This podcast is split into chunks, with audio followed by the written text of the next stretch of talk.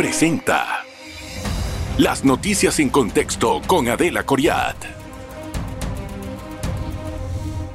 Bienvenidos, gracias por estar en contexto.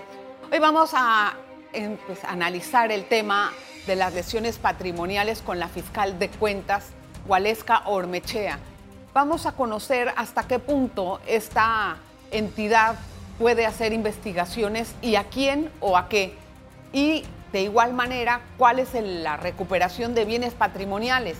Hasta cierto punto, hemos visto muchos casos en donde no sabemos exactamente si hemos podido hacer una recuperación clara de los bienes que vemos perdidos o desviados o tenemos la percepción como ciudadanía de que se están mal usando.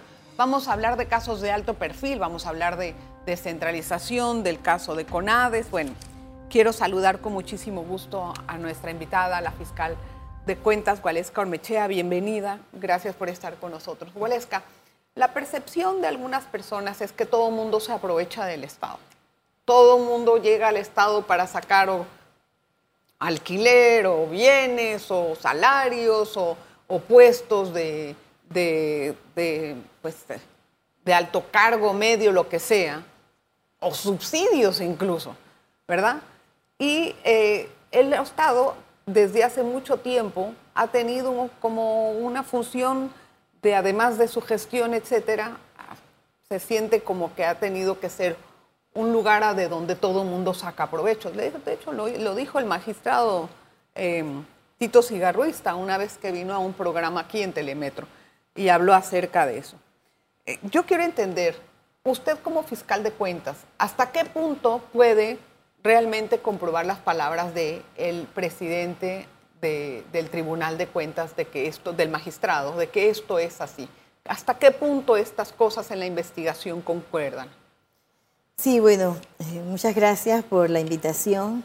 Eh, realmente pues, es importante que la persona que decide ser servidor público tenga muy claro los conceptos de ética y tener la idoneidad técnica para ocupar el cargo. Muchas veces eh, el mal uso de los recursos del Estado, llámese fondos o bienes públicos, se da por desconocimiento de las normas, por no cumplir con eh, la normativa de la Contraloría General de la República, ¿verdad? En eh, las normas de control interno gubernamental que dan paso a paso cómo se puede utilizar el dinero y cuáles son los requisitos que necesito para hacerlo. Eh, de manera que esas son las irregularidades que una vez las detecta la Contraloría, entonces llegan a la Fiscalía General de Cuentas para iniciar la investigación que va a ser una investigación complementaria a la que ya realizó la Contraloría de manera preliminar. La Contraloría hace su investigación cuando realiza el audito, inclusive debe llamar a las personas que están relacionadas con eh, ese uso de los fondos públicos y luego, ya en la investigación formal, entonces nosotros profundizamos y le damos la oportunidad inclusive de los descargos. Mm. Porque en la Contraloría es una, una eh, entrevista que se hace, no hay contradictorio, no hay participación de abogados y pues es una, información, una investigación preliminar que debe ser adelantada por la Fiscalía General de Usted me habla eh, con, propiedad acerca de lo que se necesita o se requiere para ocupar un cargo público. y esas planillas abultadas que vemos de gente llena de tal vez funciones que ni existen o no llegan. En la Asamblea hemos visto mucho eso y hasta en el propio Estado personas que tal vez no están capacitadas para el cargo. En ese sentido, si la Contraloría no hace ningún informe, ¿usted no puede hacer nada? No, nosotros tenemos una limitación por la ley. Recordemos que la Constitución estableció la jurisdicción de cuentas, que es eh, una de, una de las, las, tres jurisdicciones a nivel constitucional, con rango constitucional. Está el órgano judicial, el tribunal electoral, la jurisdicción electoral y la jurisdicción de cuentas. Y eh, nace precisamente como funciones que realizaba la Contraloría y que para hacer esa separación entre quien hace la, instrucción del el audito, se separa y tenemos entonces la jurisdicción de cuentas que le corresponde hacer la investigación y el juzgamiento de esas personas que inicialmente la Contraloría ha determinado que tienen, han realizado algún acto irregular que eh, eh, contemple o pero usted puede pedirle a la Contraloría que inicie un audito por algo. Usted lo acaba de hacer con el caso de la descentralización. Y si la Contraloría en ese caso le dice, bueno, no, todo está bien, ¿usted qué hace? Bueno, primero debemos señalar que la ley 67 que crea eh, o desarrolla la jurisdicción de cuentas eh, le establece que la Fiscalía, si conoce de algún hecho irregular o recibe una denuncia, ya sea anónima o una denuncia con una persona identificada, debe pedir a la Contraloría que realice el audito respectivo para que identifique si hay irregularidades. Si hay irregularidades, entonces remitir el audito para su correspondiente investigación y, juzgamientos. si no lo hace, nosotros estamos limitados por ley. O sea que no puede hacer nada. No podemos hacer nada. De hecho, o sea, que todo depende exactamente de la labor de la, y del rol de la Contraloría. Por supuesto, porque es el ente fiscalizador de las finanzas públicas. Pero si en un momento dado, no estoy diciendo que eso sea el caso ahora, pero si en un momento dado hay un contralor blandengue, ¿qué pasa? Bueno, nos eh, quedamos con lesiones patrimoniales por todas partes. Nosotros inclusive estamos promoviendo una reforma a la ley 67 de 2008 que sea una reforma integral, porque no podemos hacer parches en esta ley. Y una de las limitaciones es que por lo menos nosotros podamos realizar las primeras pesquisas de la, eh, el hecho irregular, inclusive le podemos dar a, a, la Contraloría mayores elementos para ver si esa denuncia o ese hecho que, hemos, que ha llegado a conocimiento es infundado. Y así no perder tiempo por parte de la Contraloría realizando muchos auditos que al final no tienen ningún sentido. Entonces, esto sería realmente pues una ayuda para identificar aquellas en donde hay una posible lesión patrimonial y concentrar los esfuerzos y los recursos en aquellas en donde hay posibilidades de identificar esas irregularidades. Tengo que hacer una pausa, Gualesca. Vamos a regresar enseguida con más. Va a ver qué interesante entrevista. No se vaya. En breve regresamos con En Contexto. Estamos de vuelta con En Contexto.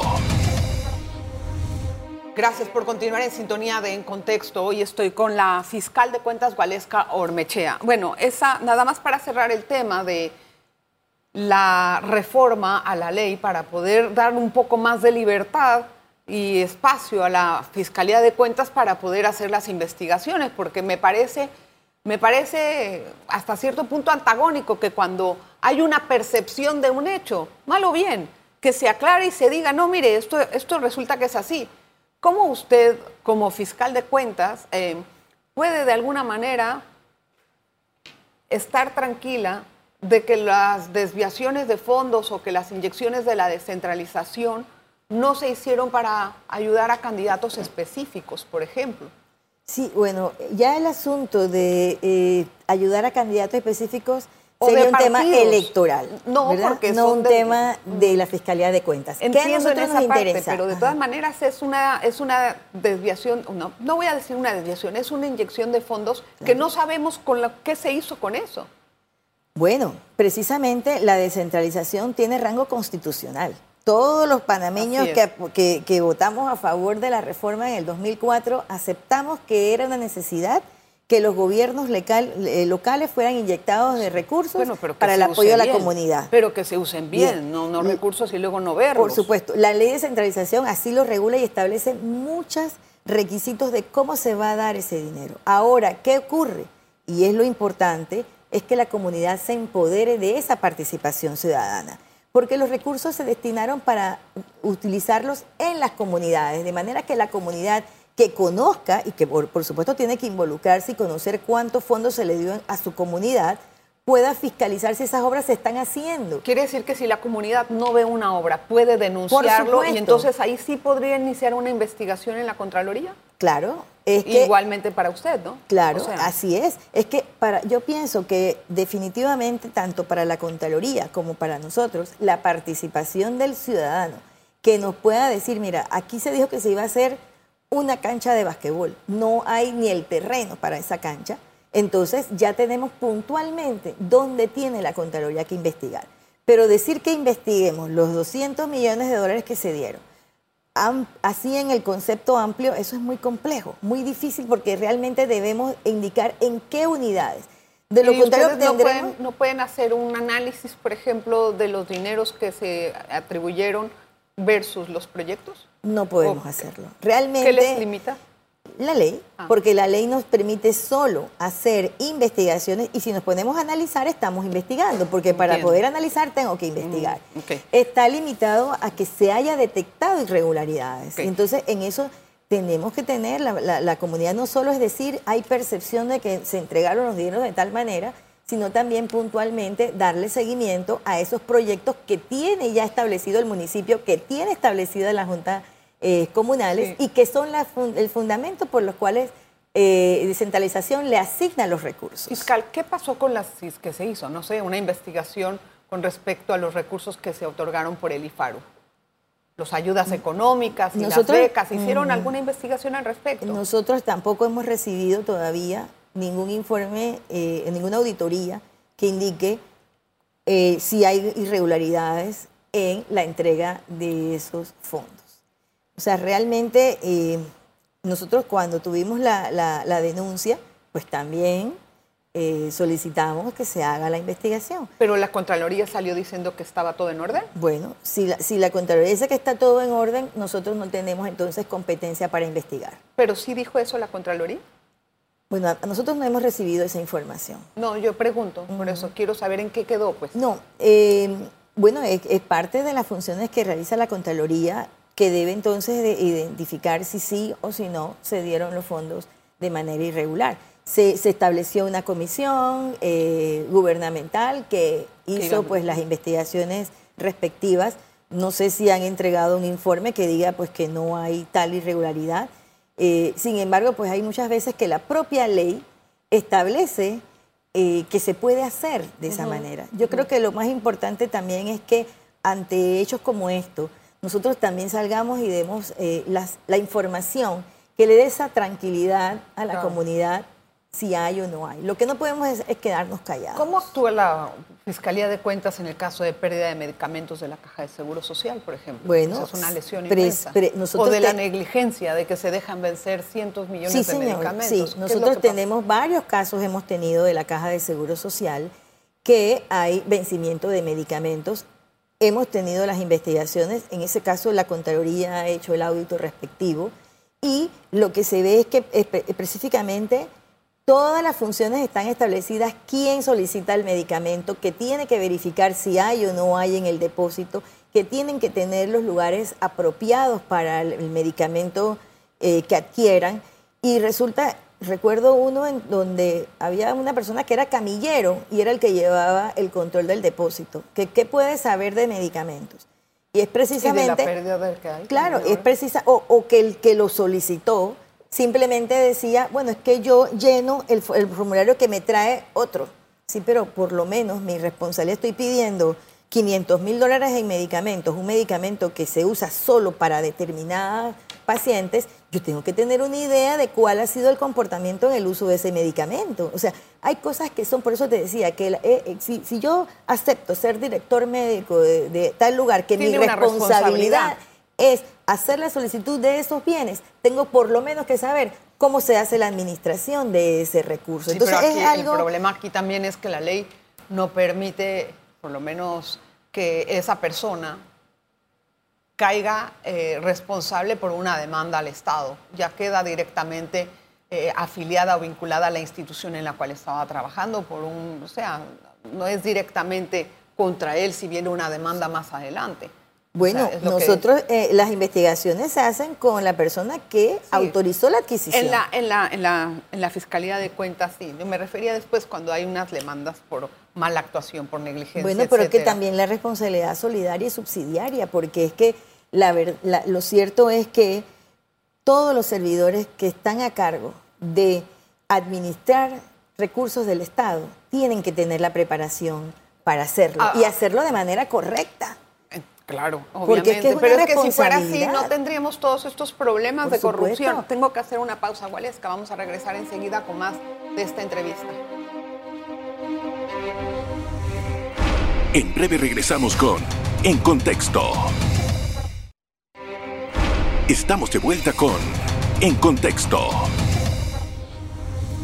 Vamos a entrar en algunos números o estadísticas en este bloque también, pero antes de llegar a ese punto, para que me, explique hasta el momento las investigaciones que tiene andando, ¿a qué, a qué monto de lesión patrimonial ascienden? ¿De cuánto estamos hablando? Bueno, eh, nosotros en, el 2022 y lo que va del, 2023, eh, investigaciones que son para nosotros muy importantes es eh, las nueve investigaciones que nos han llegado de el no, la no construcción de las unidades, sanitarias que se hicieron a través de CONADE y que llama la atención que tantas empresas hayan dejado de ejecutar la obra y hayan tenido un mínimo avance en su ejecución. ¿Cuál avance tuvieron, por ejemplo? Ay, mínimo de 2%, de 1%. ¿Y cobraron todo el dinero? Cobraron solo el 20% de adelanto. ¿Y qué pasó que no construyeron? Bueno, es que precisamente se da el seguimiento. Y nos llama la atención que en su momento los funcionarios a cargo de la supervisión decían que si el contrato era por 700 días y yo veía que habían pasado 100 días, no había incumplimiento porque ya tenía todavía Pero no es así. la ley de contrataciones públicas y el contrato así lo establece. Tiene que, tiene que hacer los informes de avance, tiene que entregar sus gestiones. Pero entonces, después de que pasó el tiempo, tampoco se hicieron las gestiones de construcción. Tampoco se han hecho. Por eso es que entonces están las investigaciones eh, andando contra estas empresas. ¿Cuántas empresas son? Bueno, eh, nosotros tenemos, solo nos han llegado nueve de las más de 25 que denunció en su momento el director de CONADES.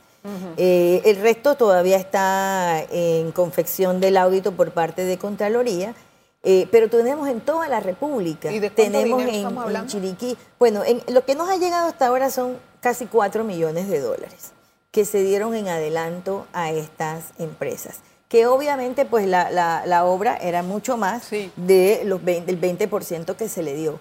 Pero la empresa tiene la, la, facultad de pedir un adelanto para ejecutar la obra y por supuesto que lo que queremos es que se ejecute pero tan pronto se le entrega, ella tiene que entregar los planos. Muchas ni siquiera los planos entregaron, los permisos eh, para construirlos hicieron. Ahora, otra pregunta. Eh, ahora, si, tiene una cifra global de todo lo que sea eh, el monto de la lesión patrimonial que está investigando en este momento, para pasar a otro caso particular.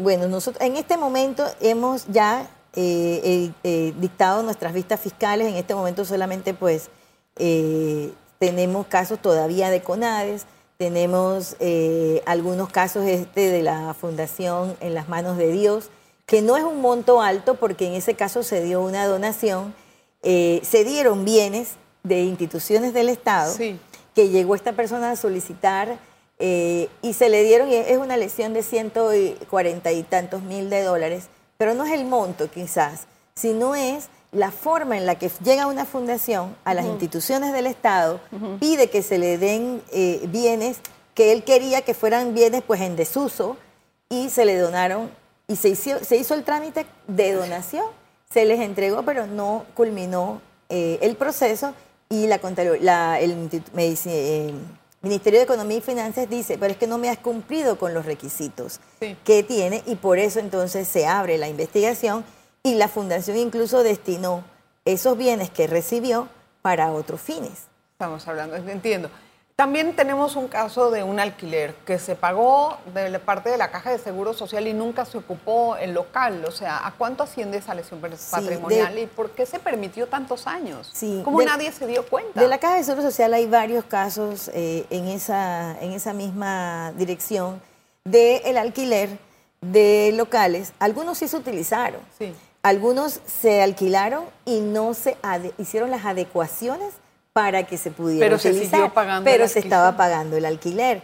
Entonces, eh, pues la Contraloría en el audito determinó que hay lesión patrimonial porque se está pagando por un alquiler y la institución no, no hizo las adecuaciones y por supuesto entonces se considera que al no utilizar los, eh, los locales hay una lesión patrimonial.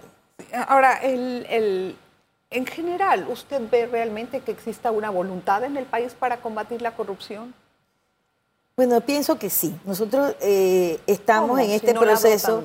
bueno, hemos tenido avances legislativos porque estamos llenos de leyes que nos ayudan a combatir la corrupción. Lo, que, lo importante también es que los mismos servidores entiendan que yo no llego al Estado a servirme del Estado, llego a darle un servicio. Pero eso es un cambio de cultura, ¿no? Por supuesto, pero que eso es difícil, tenemos... desde el clientelismo que tenemos en las elecciones hasta lo que sigue después en cuanto a lo que indica o lo que se puede entender para servir al Estado. Sí, a mí me llamó la atención un caso de una señora que dice, bueno, es que yo ayudé en la campaña a fulano. Y yo quiero mi cargo. Y cuando yo llegué y hablé con él, él me dijo, toma posesión y yo me fui para mi casa.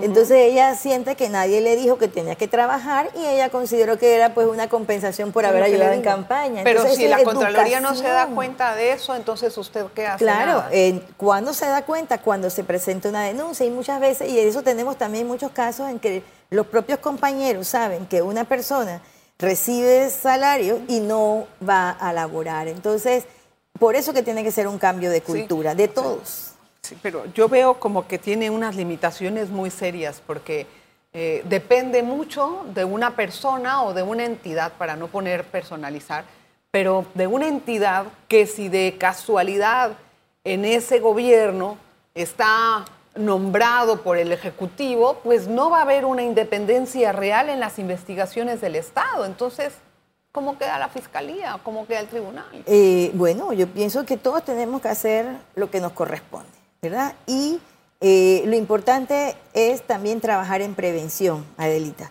¿Y por qué trabajar en prevención? Es porque cuando la persona llega a laborar al Estado, no vaya con la mentalidad de hacerse rico a través de ese puesto. Mire, y le estamos dando tratando de hacer de acuerdo con usted. Educación. Pero eso tiene que venir de una generación más consciente de lo que estamos viviendo. Hay en este momento hacer la prevención es sano, es bueno y es inculcar la semilla, pero eso no va a cambiar y de aquí a que eso ocurra vamos a estar desfalcados por todas partes. O sea, al ritmo que vamos, perdón, pero Claro, pero ahora usted, por ejemplo, no puede investigar una obra que se paralizó mucho tiempo y después se tuvo que invertir el triple para poderla sacar a flote. Por ejemplo, la ciudad de la salud. La ciudad de la salud le tuvimos que meter mil millones de dólares para sacar la flote porque quedó guardada por un aspecto eh, legal que después y ahí la Contraloría, ¿por qué no hace nada? Bueno, eh, uno, sí es el aspecto legal que ha trancado el, continuar. Es, un tema pues que no eh, y, se hace la investigación hasta tanto se determine que ese, ese aspecto, la obra quedó claro pero para eso está entonces las fianzas si la empresa no, construye entonces yo tengo la oportunidad lo que tengo que hacer es hacerla a tiempo que no ocurrió por ejemplo en el caso con Conades no activaron el procedimiento respectivo de resolución administrativa del contrato ante la falta de cumplimiento de las empresas. Por lo general, la ejecución de fianzas es el último renglón que actúan. ¿No? Eh, no, es que el mismo contrato establece claro, pero no momentos incumplidos. Es que el, si, si la institución está con una fiscalización adecuada del cumplimiento de la obra, se va a dar cuenta inmediatamente que no cumple y puede activar eh, la información que tiene que dar a la, a, la aseguradora, a la empresa y hacer la resolución administrativa del contrato para ejecutar entonces que se dé la fianza de cumplimiento y pueda la, aseguradora eh, designar a otra empresa pues que, que, Pero, pero tenemos que hacerlo. El eh. problema es que el, el funcionario que está a cargo de la supervisión de la obra a veces informa, pero a quien le corresponde tomar la decisión no lo hace. Entonces, por ejemplo, para resumir, en este momento, ¿cuánto dinero se ha recuperado? Tal vez. Bueno, eh, si hablamos de la recuperación, nosotros, eh, si quisiera decirle, eh, la ejecución de las resoluciones de cargos, es decir, la de responsabilidad patrimonial que dicta el Tribunal de Cuentas, las ejecuta la Dirección General de Ingresos. Sí, sí, sí. Y la Dirección General de Ingresos pues tenía eh, eh, como política más focalizarse en, la, recolección de, los impuestos. Y a la fecha, por lo menos se ha ido recuperando, hemos recuperado 4 millones de dólares.